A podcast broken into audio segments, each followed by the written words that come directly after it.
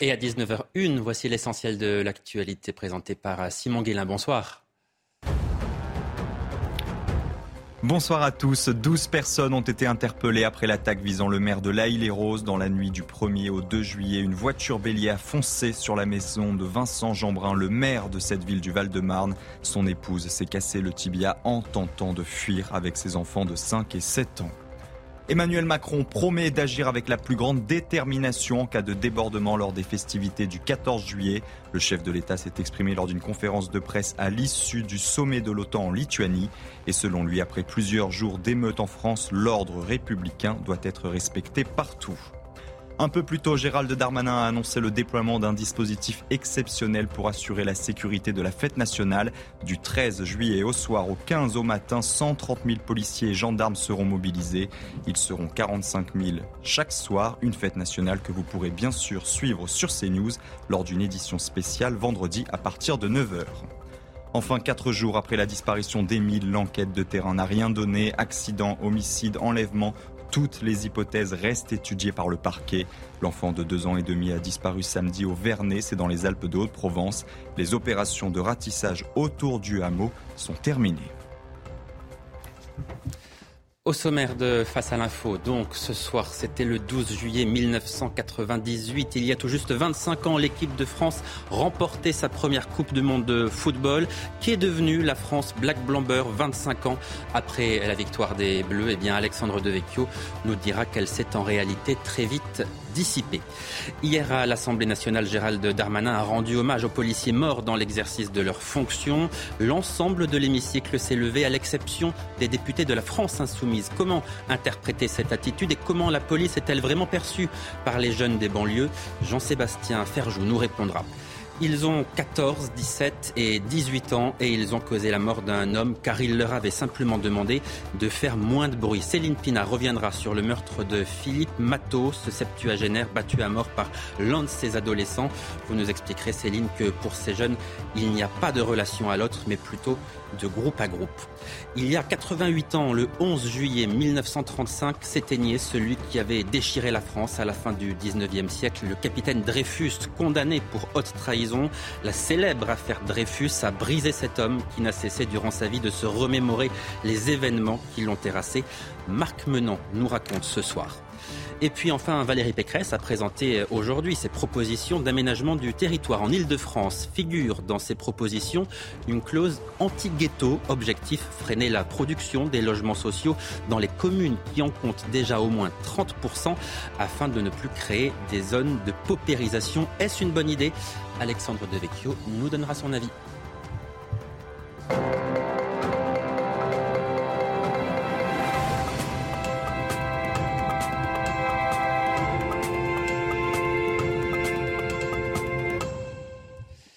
Et avant d'entendre vos chroniques euh, respectives, nous avons appris euh, aujourd'hui la mort de Milan Kundera, écrivain tchèque naturalisé français en 1975. Il est décédé hier à, Paris. Il avait 94 euh, ans. Marc, dites-nous qui était Milan Kundera. Bah, l'un des grands écrivains du siècle. Alors, pour plusieurs raisons. Déjà, la personnalité étonnante qui est la sienne. Son parcours, on n'a pas le temps de le raconter en une minute. Sachez néanmoins qu'il est issu d'une famille où la musique rayonnait au quotidien et très tôt il sera au piano. C'est important parce que quand on lit Kundera, on sent une musicalité. Et c'est sans doute ce tempo qu'il a pioché dans les notes qui lui permettront d'avoir cette envergure quand il sera dans l'écriture.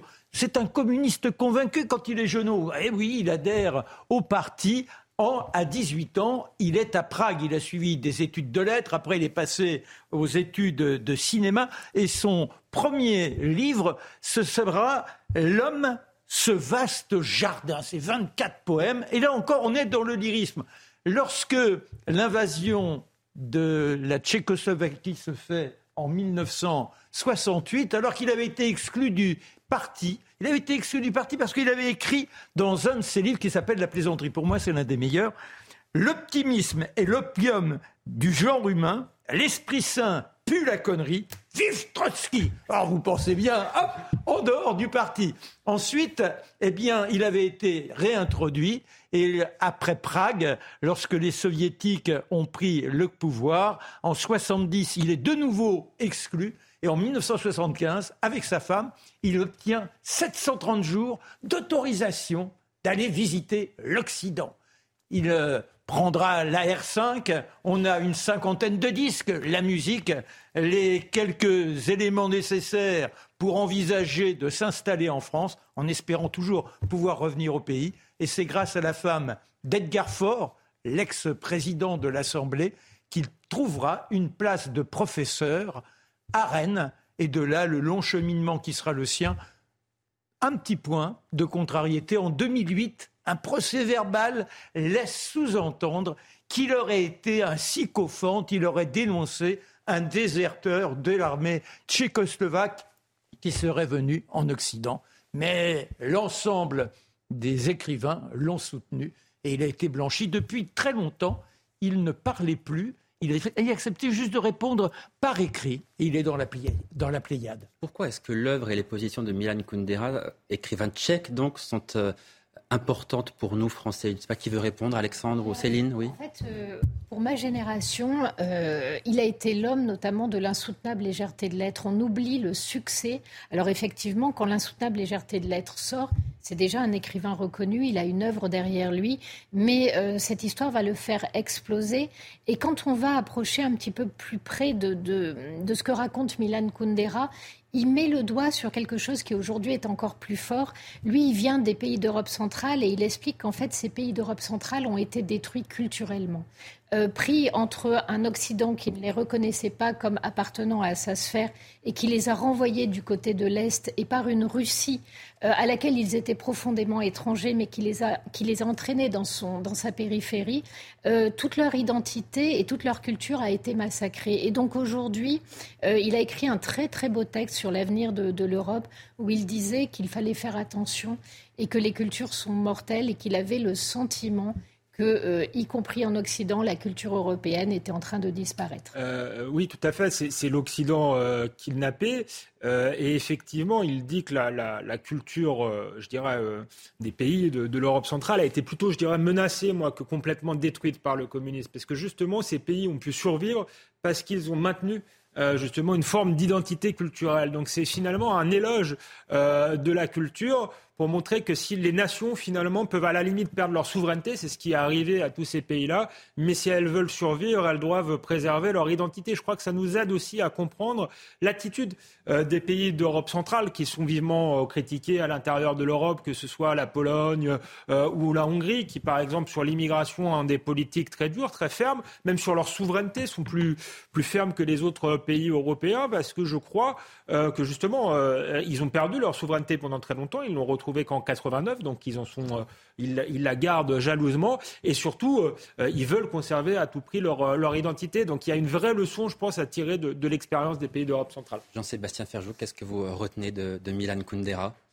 Je crois plus ou moins ce qu'en a expliqué Céline Pina, effectivement, sur cette Europe et cette Europe centrale dont il était originaire et que l'Occident a abandonné, comme vous le disiez, à la Russie alors qu'il n'y avait aucun lien, même pour la Hongrie euh, d'ailleurs, qui n'avait pas de lien particulier avec euh, ce qui se passait de l'autre côté, qui étaient des gens qui étaient orientés plus vers le Danube euh, notamment. Et c'est vrai qu'il a dénoncé plusieurs fois l'amnistie, l'amnistie en matière, l'amnésie pardon, en matière, en matière d'histoire. Et sur le point qu'évoquait Marc, même si lui a démenti les accusations qui avaient été portées contre lui d'avoir été un informateur dans certains de ses romans, on voit aussi comme il montre comme les individus peuvent être pris au piège d'une histoire implacable qui les dépasse et finalement être pris au piège d'idéologie, d'où l'intérêt d'ailleurs de défendre la culture pour que chacun puisse toujours préserver la liberté et son autonomie. Voilà Juste, c'est la notion d'assimilation. Il écrivait en français, il avait appris la langue, vous voyez? Voilà pour cet hommage que nous voulions rendre donc à Milan Kundera qui est décédé hier à Paris. Il avait 94 ans. Alexandre Devecchio, à présent, nous célébrons un, un anniversaire aujourd'hui puisqu'il y a il y a 25 ans déjà. Quel beau souvenir la victoire de l'équipe de France lors de la Coupe du Monde de football. C'était en plus à, Paris. Euh, on parlait alors à l'époque de cette France Black Blamber. 25 ans après cette victoire, qu'est devenu Alexandre Devecchio? Qu'est devenue cette France Black Blamber dont on a tant parlé? D'abord, il faudrait savoir si cette France a existé un jour. Je suis pas sûr qu'à l'époque elle existait. En tout cas, je pense qu'elle n'existait pas euh, de la manière dont la voyaient les éditorialistes de l'époque. Euh, à l'époque, ils voient en fait dans le succès de l'équipe de France l'apothéose de la France multiculturaliste de SOS Racisme, ou même de la France multiraciale dont Zinedine Zidane serait le meilleur représentant. Déjà, ces éditorialistes avaient mauvaise mémoire parce qu'ils oublient que l'équipe de France, en réalité, a toujours été mélangée de Copa à Platini, de Marius Trésor à Gentigana, en, passant par Luis euh, Fernandez. Euh, si vous voulez. Donc il y, a, une espèce de fantasme de France euh, à l'américaine, d'équipe de, France patchwork des communautés, qui je crois n'a jamais correspondu à la réalité. Après, moi, je ne fais pas partie de ceux qui pensent qu'il s'est rien passé euh, en 98. Je pense qu'il y a eu un véritable élan. Moi, j'avais 10 ans à l'époque et, je me souviens de, la liesse populaire deux jours avant le, le 14 juillet, les, Champs-Élysées envahis, enfin plein d'allégresse. Et puis le scénario de, de, cette, finale. Et je crois que ça y a eu quand même un moment de réel enthousiasme euh, dans, le pays, euh, qu'en réalité, cet enthousiasme traduisait euh, non pas la volonté d'avoir une France à l'américaine, multiculturalisme, mais justement un désir d'appartenance, d'identité, de communion nationale, de rassemblement derrière le, le, drapeau, si vous voulez. Et puis il y a aussi une adhésion aux, valeurs collectives qu'incarnait l'équipe de France.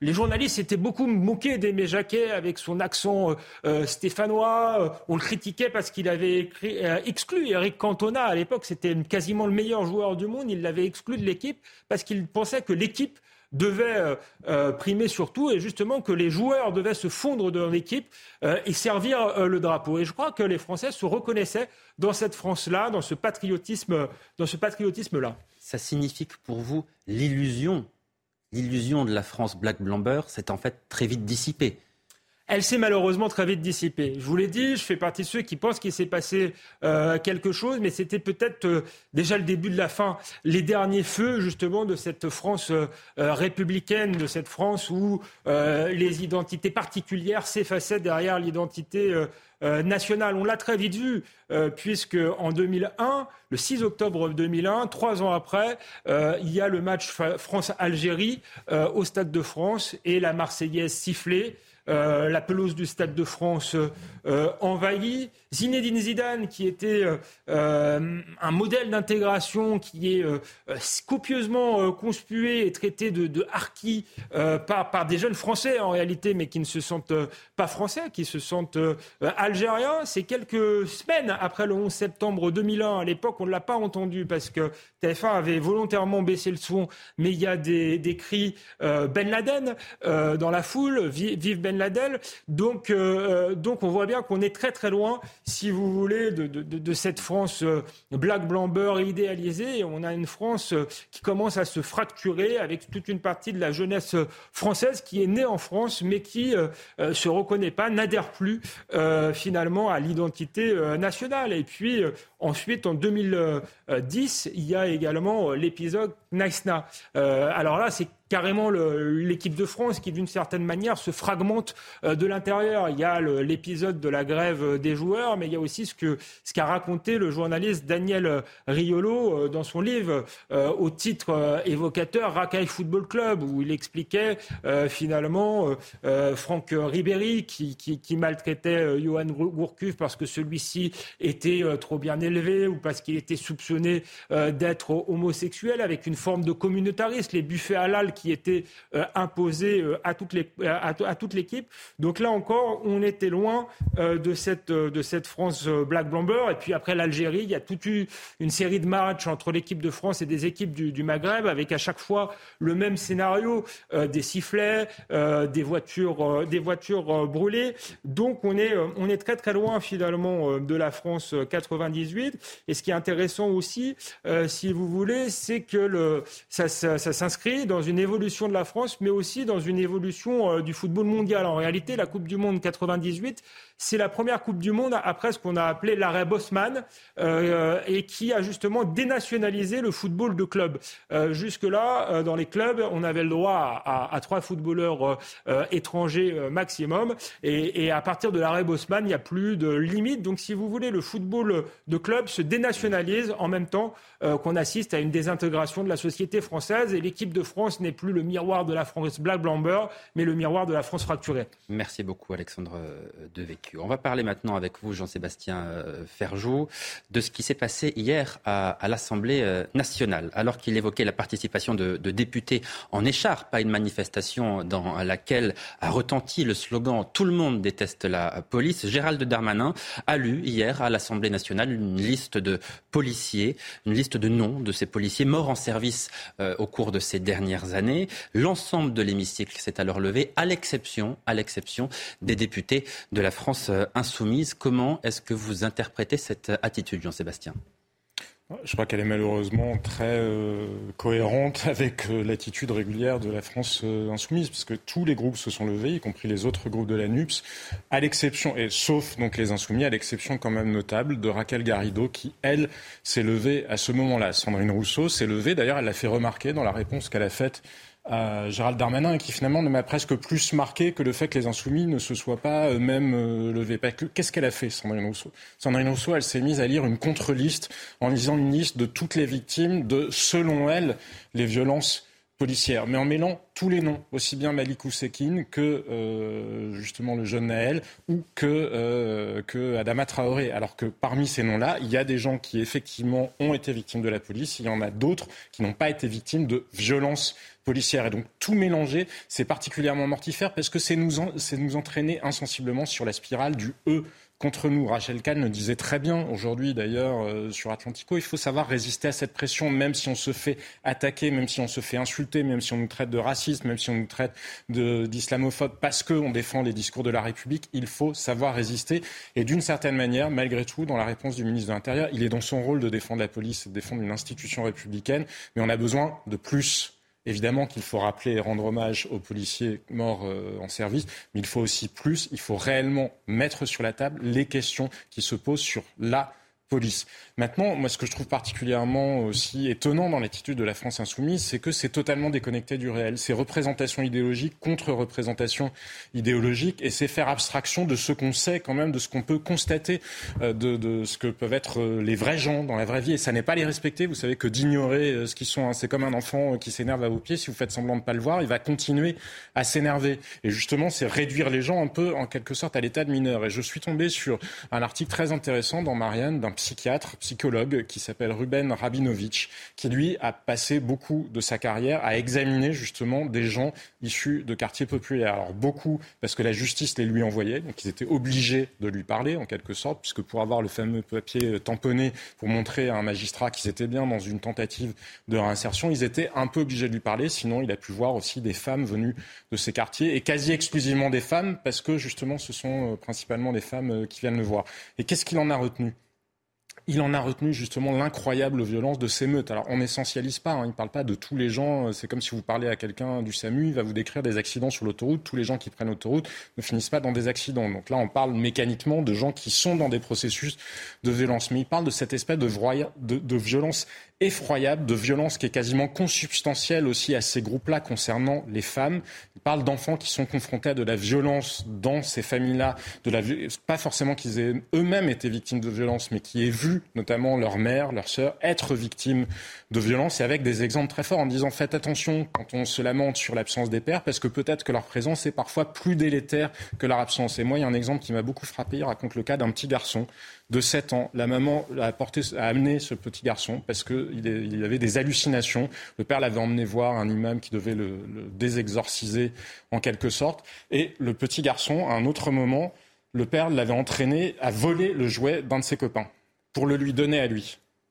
Et le petit garçon n'en a pas voulu, parce que c'était le jouet de son copain. Et le père s'est mis en colère. Et finalement, le seul choix qu'avait le petit garçon, c'est d'être soit le complice de son père, soit sa victime. Et ça, c'est extrêmement révélateur parce que ce que nous raconte Ruben Ravinovich, c'est justement ces pères qui ont une mentalité de caïd et de grands frères plus que de pères qui ne s'assument pas dans leur paternité et qui entraînent leurs enfants. Là encore, il ne s'agit pas d'essentialiser euh, tous les habitants euh, de quartier, hein, comprenez-moi bien, mais il décrit très bien chez ceux qui sont dans ces parcours de violence-là cette mentalité de caïd qui s'ancre vraiment et qui tire tous ceux qui vivent autour d'eux euh, là-dedans. Alors, comment articuler ces, observations à hauteur d'individus avec une analyse sociologique ou politique? Comment passer en quelque sorte du particulier au général et peut-être euh, l'essentiel, trouver les clés pour pouvoir agir? Ben, Justement, il met en avant quelque chose de très important auquel on pense peu, l'existence du clan de la tribu. Parce que c'est quelque chose en Occident qu'on a complètement oublié, parce que depuis la fin du Moyen Âge et l'époque féodale, nous n'appartenons plus à des clans. L'individu en Occident, il est face à l'État. On oublie, mais ça a été la même illusion en allant en Irak ou en, ou en Libye, d'imaginer qu'on pouvait reconstruire des démocraties comme si justement c'était l'individu face à l'État, alors qu'au milieu, il y a le clan. Et le clan, c'est quoi? Maurice Berger en parle très bien, le pédopsychiatre euh, Maurice Berger en parle très bien. C'est ce fantasme de fusion qui fait que vous ne pouvez pas échapper au clan. Ça n'est pas une ghettoisation, puisqu'une ghettoisation, c'est on vous enferme de l'extérieur. C'est une forme de séquestration auto-infligée. Et prendre ça en compte, c'est comprendre beaucoup de choses. Parce que, par exemple, le clan, c'est aussi ce qui explique le sentiment de culpabilité ou d'absence de sentiment de culpabilité. Parce que vous pouvez tout faire flamber dans un quartier, y compris infliger des dommages à des gens qui ne vous ont rien fait, puisque vous ne faites que venger votre clan c'est pas à hauteur d'individu. Vous vengez votre clan et vous considérez que finalement les gens appartenant à ce au clan d'en face, il n'y a pas de raison de se préoccuper de leurs sentiments en tant, euh, en tant euh, qu'individu. Cette existence du clan, elle est aussi ce qui fait que nous, nous avons en tête des représentations de la famille nucléaire, un père, une mère, euh, des enfants, enfin et voilà, un groupe, une cellule familiale relativement resserrée, alors que justement, là encore, l'éducation se joue par rapport au clan. Et ça, c'est quelque chose qui s'est imposé, et notamment à cause de nos abandons. On parlait aussi avec Reda Didi, qui dirige une association qui s'appelle Graines de France, qui depuis des années travaille sur, dans ces quartiers-là, essaye de ramener de l'ordre, de ramener du cadre, parce qu'il y a des gens qui sont en demande de cadre. Et pour rebondir sur la France Black Bomber, je lui disais, mais à quel moment, selon vous, il y a eu un virage? Il me disait probablement, justement, après 1998. Au début des années 2000, la société française a raté quelque chose, a abandonné ces quartiers-là, finalement, en considérant que, justement, on pouvait les abandonner à leur clan et en abandonnant tous ceux qui, eux, sont en France ou qui, en France, veulent vivre comme des Français, comme des Occidentaux, justement en sortant euh, de leur clan. C'est aussi le fait qu'on ait imposé des, modèles culturels, des rôles modèles, comme on dirait euh, en mauvais franglais, inspiré de la figure du caïd. Et d'ailleurs, regardez en France, euh, je résume certainement pas le rap à ça, il y a des choses qui sont extrêmement intéressantes dans le rap, mais quand vous regardez aux États-Unis, c'est 30%, euh, 40% de la musique qui est écoutée chaque année. En France, c'est quasiment 75% quand vous regardez ce qui a été streamé dans une année. Et donc le fait que nous ayons ces figures-là symboliques qui soient devenues bah, les seuls exemples de ce qu'est notamment la masculinité dans ces quartiers, ça explique aussi malheureusement euh, là où nous, en sommes arrivés. Et la conclusion quand tire euh, Ruben Rabinovich, c'est dire bah, ce qu'on ne veut pas voir, c'est que ces meutes ultra-violentes, en réalité, elles ne sont pas fortes. Elles ne sont ce qu'elles sont que parce que nous avons renoncé. Elles ne sont pas la cause de la désintégration républicaine, elles sont le symptôme de la désintégration républicaine. Et c'est ça, je pense, qu'il faut en retenir, en comprenant justement la manière dont se, construit aussi, se construisent aussi ces, ces expériences et, et ce, cette réalité psychique, et que nous ne voulons pas voir, parce que notamment la France insoumise nous enferme dans une explication du monde purement sociale et purement les pauvres sans violence, qui est d'ailleurs parfaitement faux. Rien dans la sociologie ni dans l'histoire ne permet de valider cette hypothèse. Merci beaucoup Jean-Sébastien pour ces explications extrêmement claires. On marque une très courte pause, vous restez avec nous dans un instant. Nous reviendrons sur la mort de ce septuagénaire tués, roués de, coups par euh, des adolescents, simplement parce qu'il leur demandait de faire un peu moins de bruit en bas de, de chez lui. A tout de suite dans Face à l'info. De retour en direct sur euh, CNews. Soyez les bienvenus dans la deuxième partie de, de Face à l'info. Nous allons revenir à présent sur euh, ce drame qui s'est déroulé à Vieux-Condé dans, dans, le Nord avec vous, Céline euh, Pina. Ils ont 14, 17 et 18 ans et ils ont causé la mort d'un homme car il leur avait simplement demandé de, de faire moins de bruit. Céline, vous, vous, souhaitiez revenir sur ce meurtre de, de Philippe Matteau, ce septuagénaire battu à mort donc par un, un groupe d'adolescents.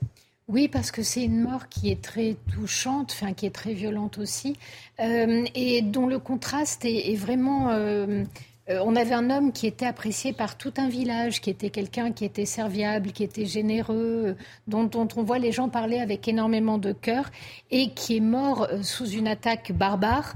Et ce qui a aussi choqué, c'est la cause infime qui a entraîné ce déferlement de, de violence et finalement la désinvolture effrayante de ces jeunes.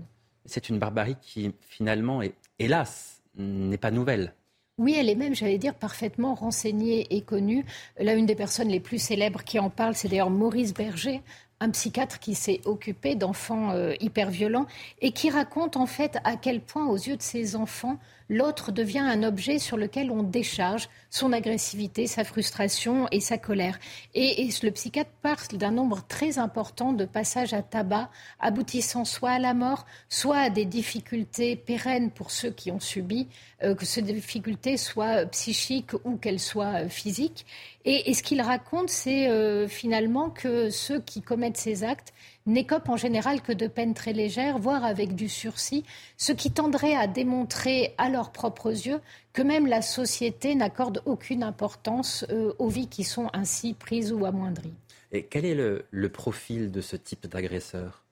Alors Maurice Berger, lui, va parler de son expérience personnelle. Il se trouve que dans le centre d'éducation fermée où il travaille, la grande majorité des mineurs dont il s'occupe est originaire du Maghreb. Mais ce qu'il dit, lui, c'est que ce qui est déterminant dans le rapport à la violence n'est pas du tout l'origine ethnique, mais la structuration familiale. Les garçons les plus violents viennent de familles qui ont un fonctionnement clanique. Et on va retomber un peu sur ce que nous racontait euh, Jean-Sébastien pourquoi Est-ce qu'il y a une explication à, cela? Oui, parce qu'en fait, un clan, c'est un tout. C'est un tout dont chaque membre est une des parties. Donc, si un des membres s'éloigne ou se met à penser différemment, c'est d'une violence extrême. Il faut le faire revenir dans le rang. Normalement, le but normal d'une famille, c'est de donner suffisamment de force et de confiance en lui à un enfant pour qu'il puisse penser par lui-même, choisir sa vie et avoir la force, euh, bah, j'allais dire, de, de supporter tous les événements heureux ou malheureux qui, arrivent dans une vie. Dans la famille clanique, la question, c'est pas du tout de se faire naître à soi-même. L'identité, c'est uniquement celle du groupe. Les codes du groupe priment donc sur le rapport à une quelconque loi extérieure. Finalement, pour ces jeunes, il n'y a pas de relation à l'autre qui existe, il n'y a que les relations de groupe à groupe. Du coup, ils sont rarement en interaction. Quand il y a un souci avec quelqu'un qui n'appartient pas au groupe, on rameute le groupe et on attaque.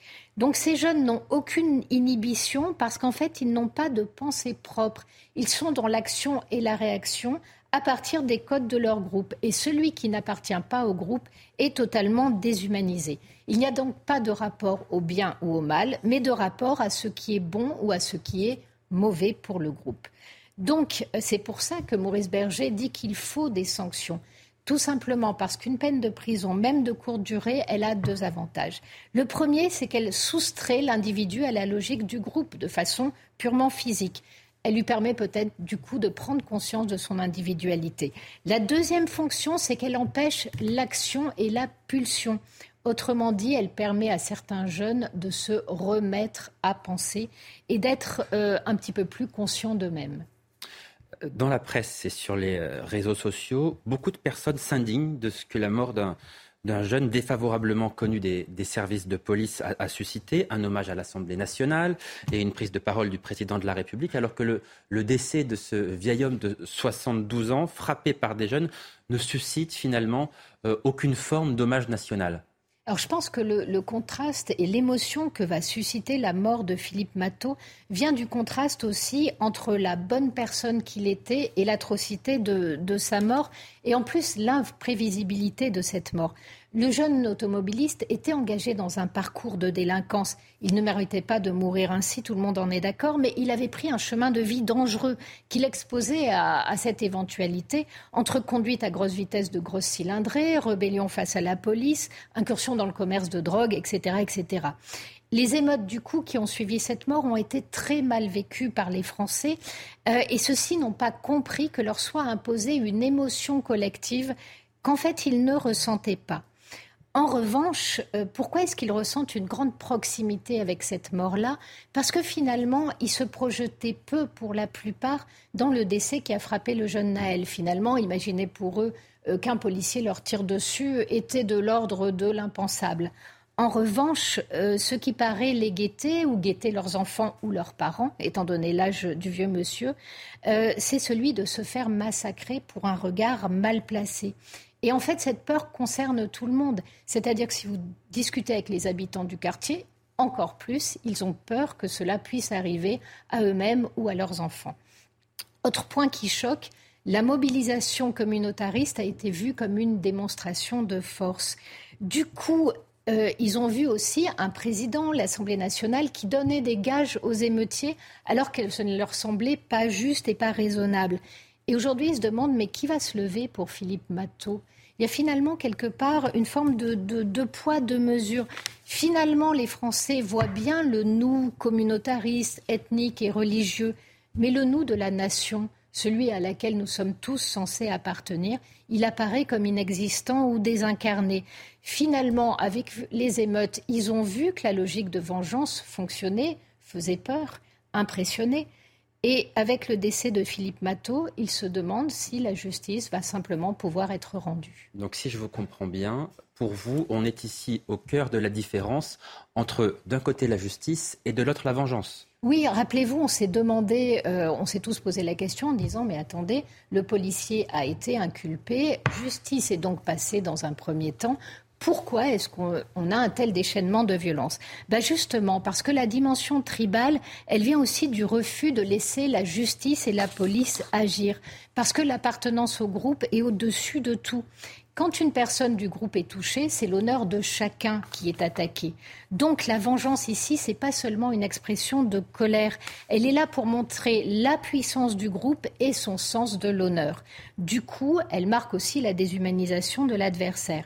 Et toute notre histoire européenne, c'est la sortie de ce tribalisme féodal. Nous, on a essayé de trouver une logique d'organisation politique qui ne soit pas fondée sur l'identité ethnique ou religieuse.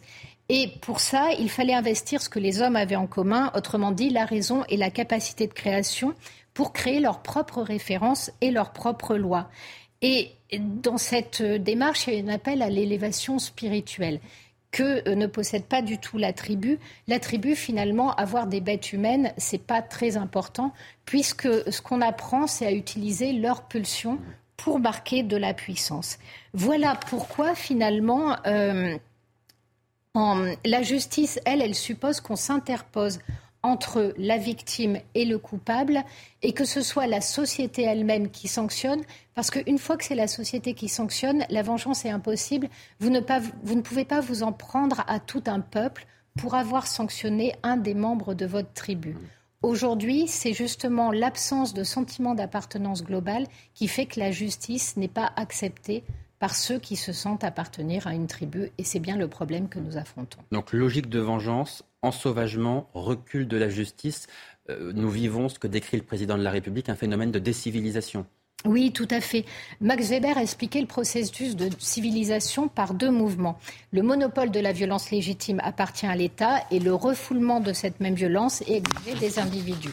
Il, il s'agit en fait de euh, favoriser l'autocontrôle, l'idée qu'un homme, ça s'empêche. Si en revanche, vous favorisez l'idée qu'un homme, ça impose sa puissance, et si vous avez sur le même territoire les deux logiques qui s'affrontent, alors là, vous n'avez plus euh, de nation en commun. Et c'est bien ce qui est en train de se passer sous nos yeux. Merci Céline. Vous êtes d'accord avec ça, Jean-Sébastien Ferjou euh, Le meurtre de ce septuagénaire, ça participe de ce phénomène de décivilisation décrit par le président de la République? Bah, en tout cas, je suis tout à fait d'accord avec l'idée qu'il y a une émotion en France pour des raisons assez proches de ce que disait, enfin, les raisons qu'exposait euh, Céline, tout simplement, parce que chacun peut se projeter dans ce cas-là. Mais il y a aussi la mort, je vous en parlais hier, de ce jeune homme Milou de Serviable dans un quartier à Toulouse. Même chose avec son père qui ne comprend pas pourquoi, euh, quand c'est euh, quelqu'un qui était sur une trajectoire de délinquance, ça provoque des révoltes, et pourquoi, quand c'est quelqu'un qui ne posait aucun problème, dans les mêmes quartiers sous leurs fenêtres, ça ne provoque rien. Juste d'un mot quand même, je trouve qu'il ne faut pas oublier la dimension spécifique de la mort de Naël Marzouk, qui est quand même le fait qu'on n'est pas censé mourir sous les coups d'une institution républicaine et que, à titre personnel en tout cas, moi j'ai trouvé troublant, on verra bien ce que la justice en dit, mais le fait qu'on ait l'impression que sans la vidéo, les déclarations de la police auraient été différentes et que peut-être les policiers auraient menti.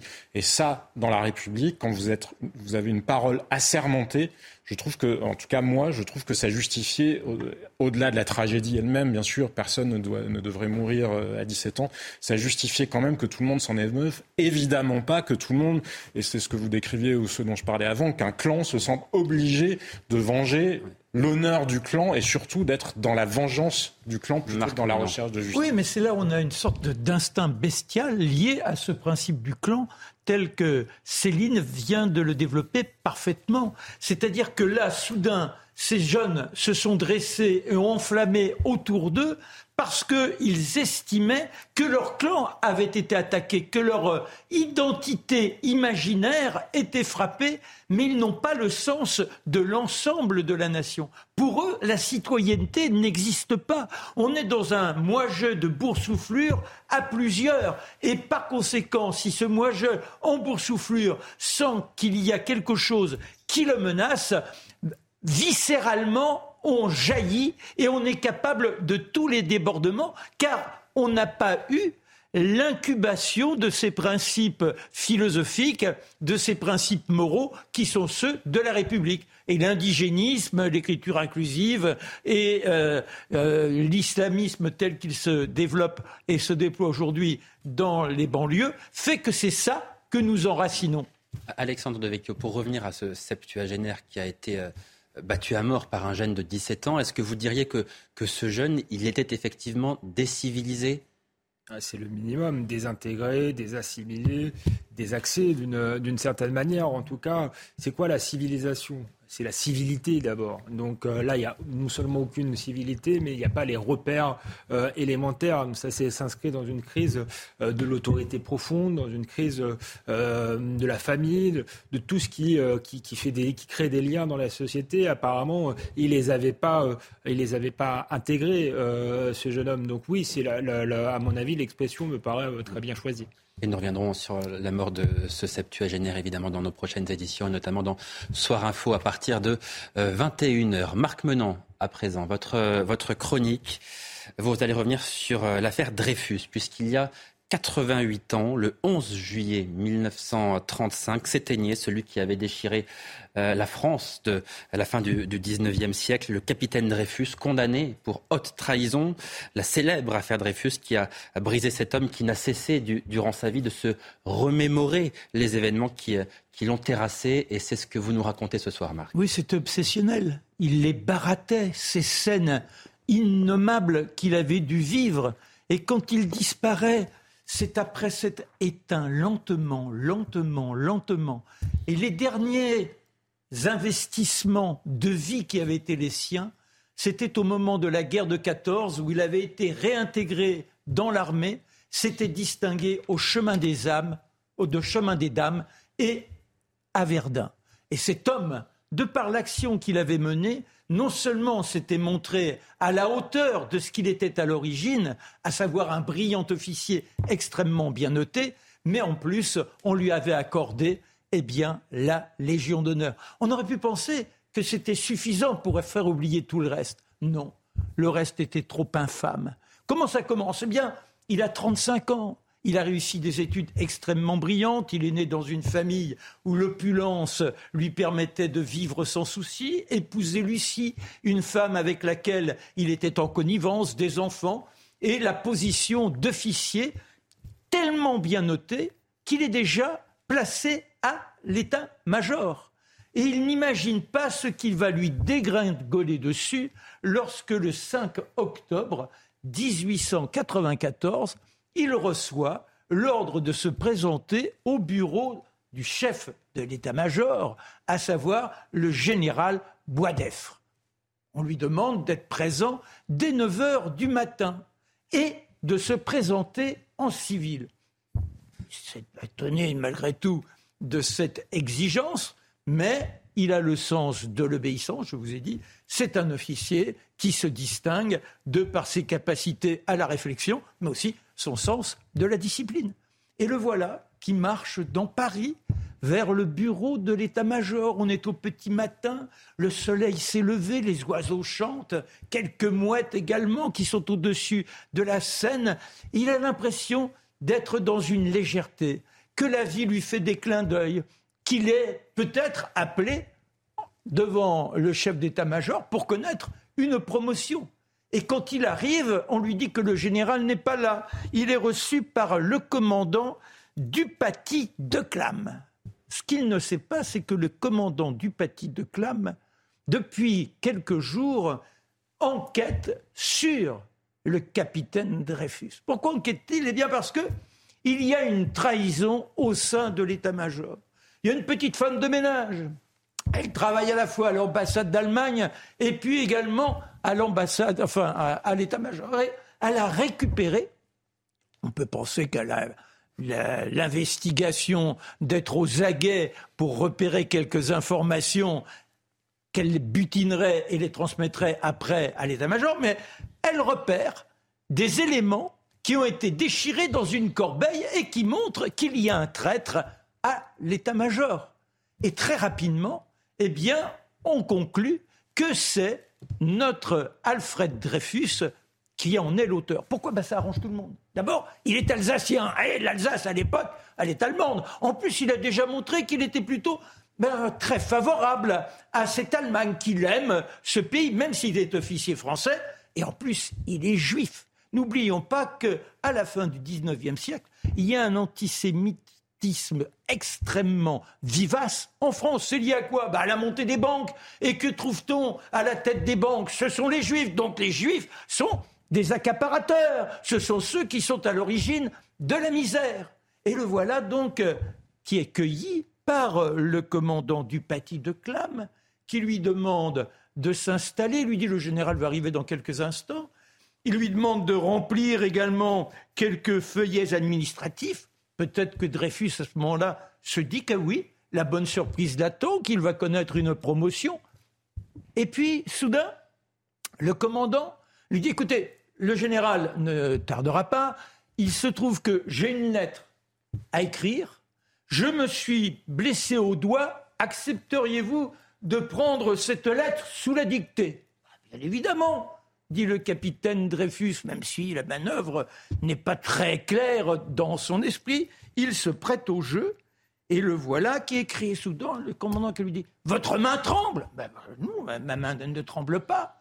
Il continue d'écrire sous la dictée. Soudain, le commandant lui dit Je vous arrête pour haute trahison. Et deux hommes qui se trouvaient dans un recoin du bureau lui suent dessus. Il est ceinturé et conduit à la prison du Cherche-Midi, lieu lugubre où aussitôt on le place dans une cellule. Il est privé de tout contact avec l'extérieur.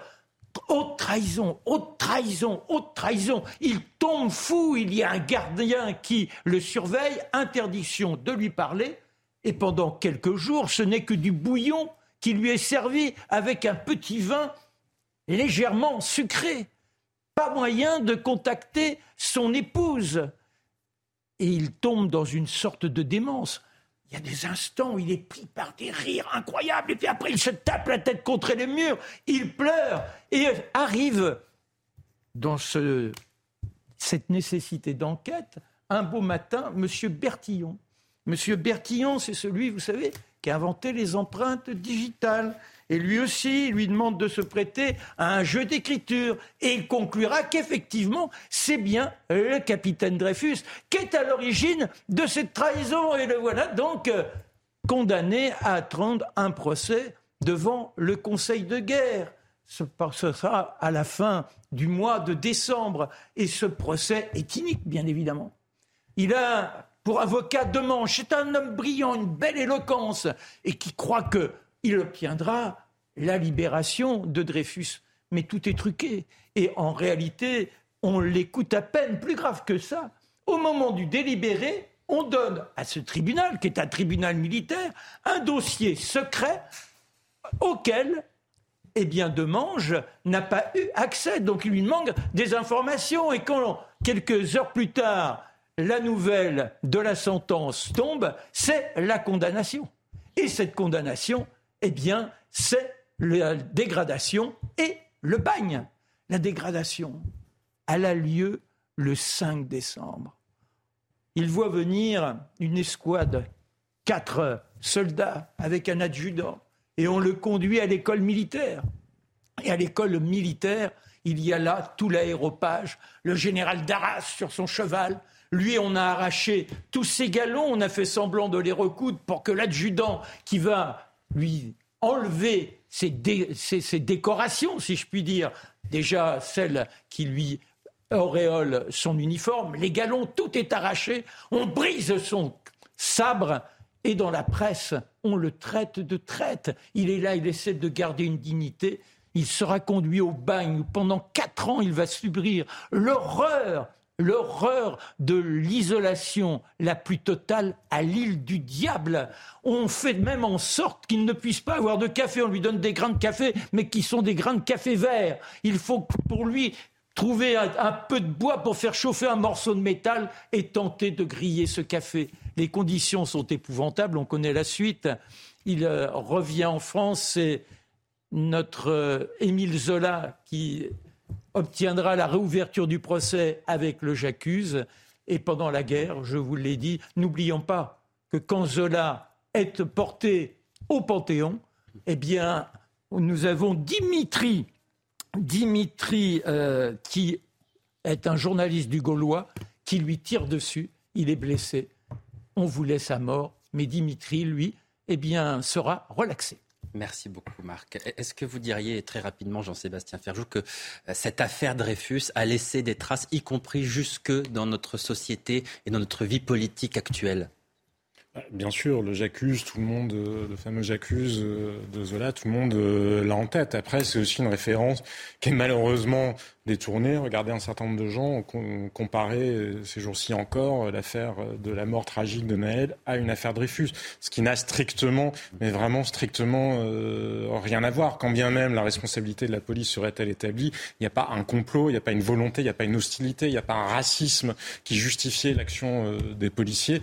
Donc oui, ça a été la cause de beaucoup d'engagements, mais comme souvent en matière d'histoire, il ne faut pas non plus comparer n'importe quoi à n'importe quoi. Venons-en à présent au dernier thème abordé dans ce Face à l'info avec vous, Alexandre Devecchio. On va parler de, Valérie Pécresse qui a débattu aujourd'hui de son plan euh, aménagement de, de l'île de France en annonçant notamment une clause anti ghetto, une clause qui vise à, freiner la production de, logements sociaux dans les communes qui en détiennent déjà plus de 30%. Euh, L'objectif, c'est euh, évidemment d'éviter de créer des zones de paupérisation. Est-ce que cela euh, vous semble être un, bon moyen de, casser les ghettos, Alexandre? D'abord, il faudrait savoir ce qu'on entend par, par ghetto.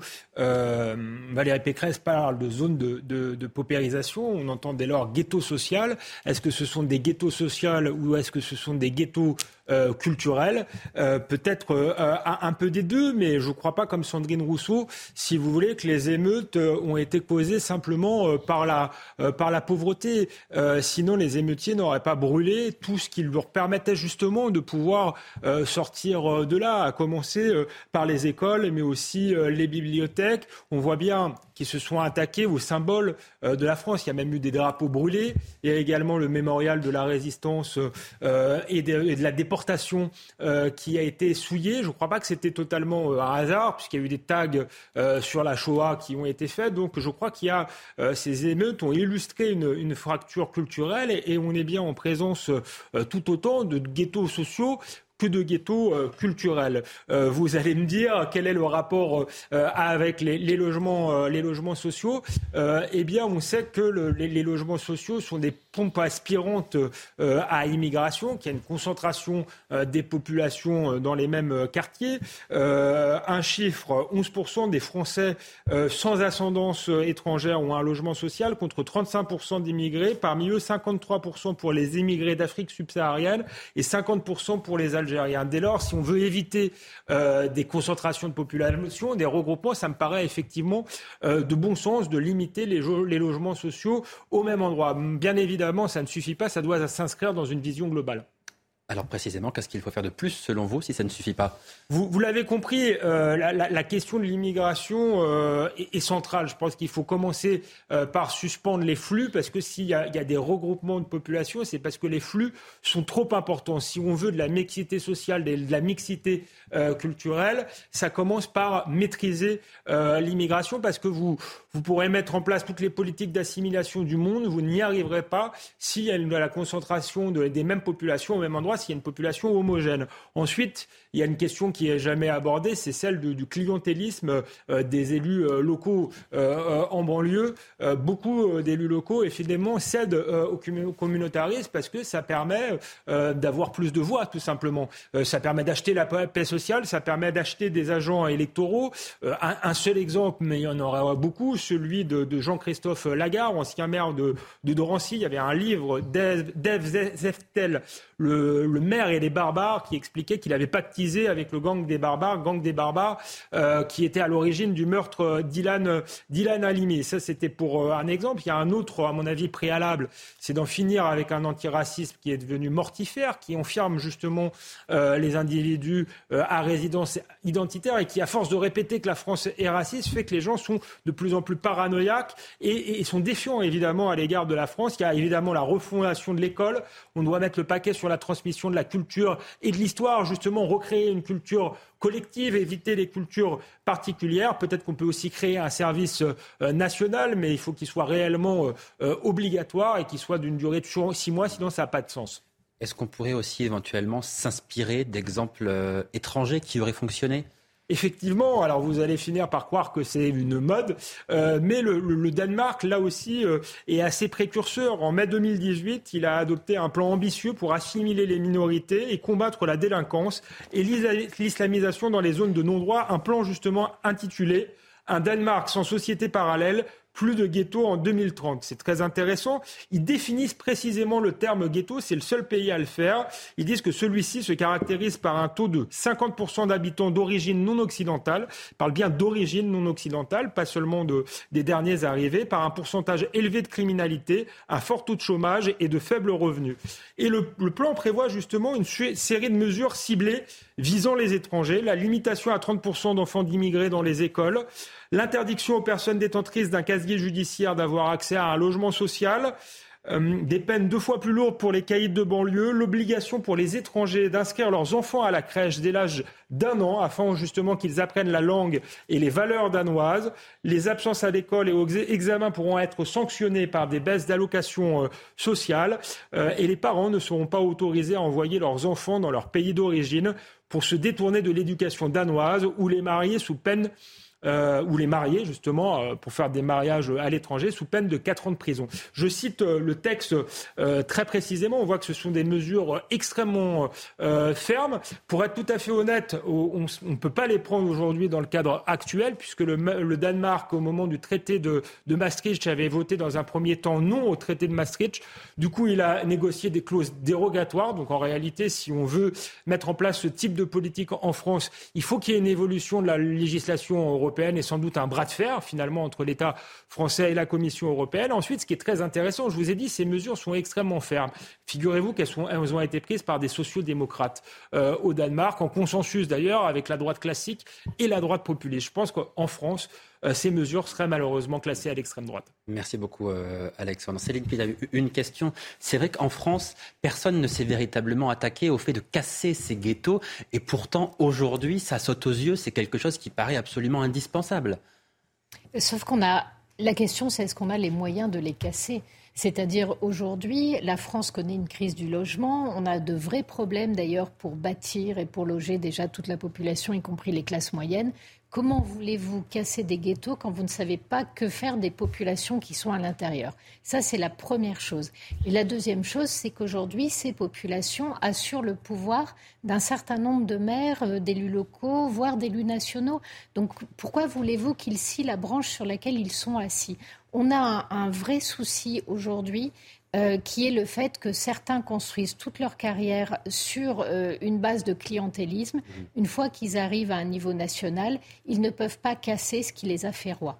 Ce que j'ai oublié dans le, justement sur la question du, du, clientélisme, j'ai dit qu'il faut, faut, mettre fin au clientélisme. Vous allez me dire euh, euh, comment Il euh, y, a des pays où il y a une mise sous tutelle de certaines communes pour des raisons souvent économiques. Je ne vois pas pourquoi les préfets ne pourraient pas le faire quand ça concerne la cohésion nationale. Donc je pense qu'il va falloir en passer par des mesures aussi, radicales. Peut-être qu'on oublie quelque chose aussi dans l'équation, c'est tout simplement la croissance économique, parce que le meilleur moyen d'intégration, ça reste l'intégration intégration sur le marché du travail. Quand vous regardez l'exemple américain, il a fallu, personne ne comprenait pourquoi les salaires baissaient pas alors qu'on était, ils étaient déjà un taux de chômage très très bas. Parce qu'il y avait des gens qui étaient encore sur les côtés du marché du travail. Et là, ça y est, ils sont en train d'intégrer les migrants. Sauf que ce qui nous est annoncé, c'est une crise de la prospérité et l'impossibilité de continuer à rêver d'un monde en croissance alors que tout ce qui permet de eh nous donner de l'énergie. Mais on n'aura pas d'État-providence en même temps qu'on aura l'immigration, ça c'est une ah, réalité. Merci à tous les quatre d'avoir participé à ce Face euh, à l'info. On se retrouve demain, évidemment. Euh, j'espère que vous serez fidèles au, rendez-vous. Vous l'avez été en tout cas depuis le début de la semaine et, je vous en remercie. Dans un instant, vous avez rendez-vous avec l'heure des pros, Elliot Deval. Et quant à moi, je vous retrouve à, 21h avec un très grand plaisir dans, dans Soir Info. À tout à l'heure, donc merci.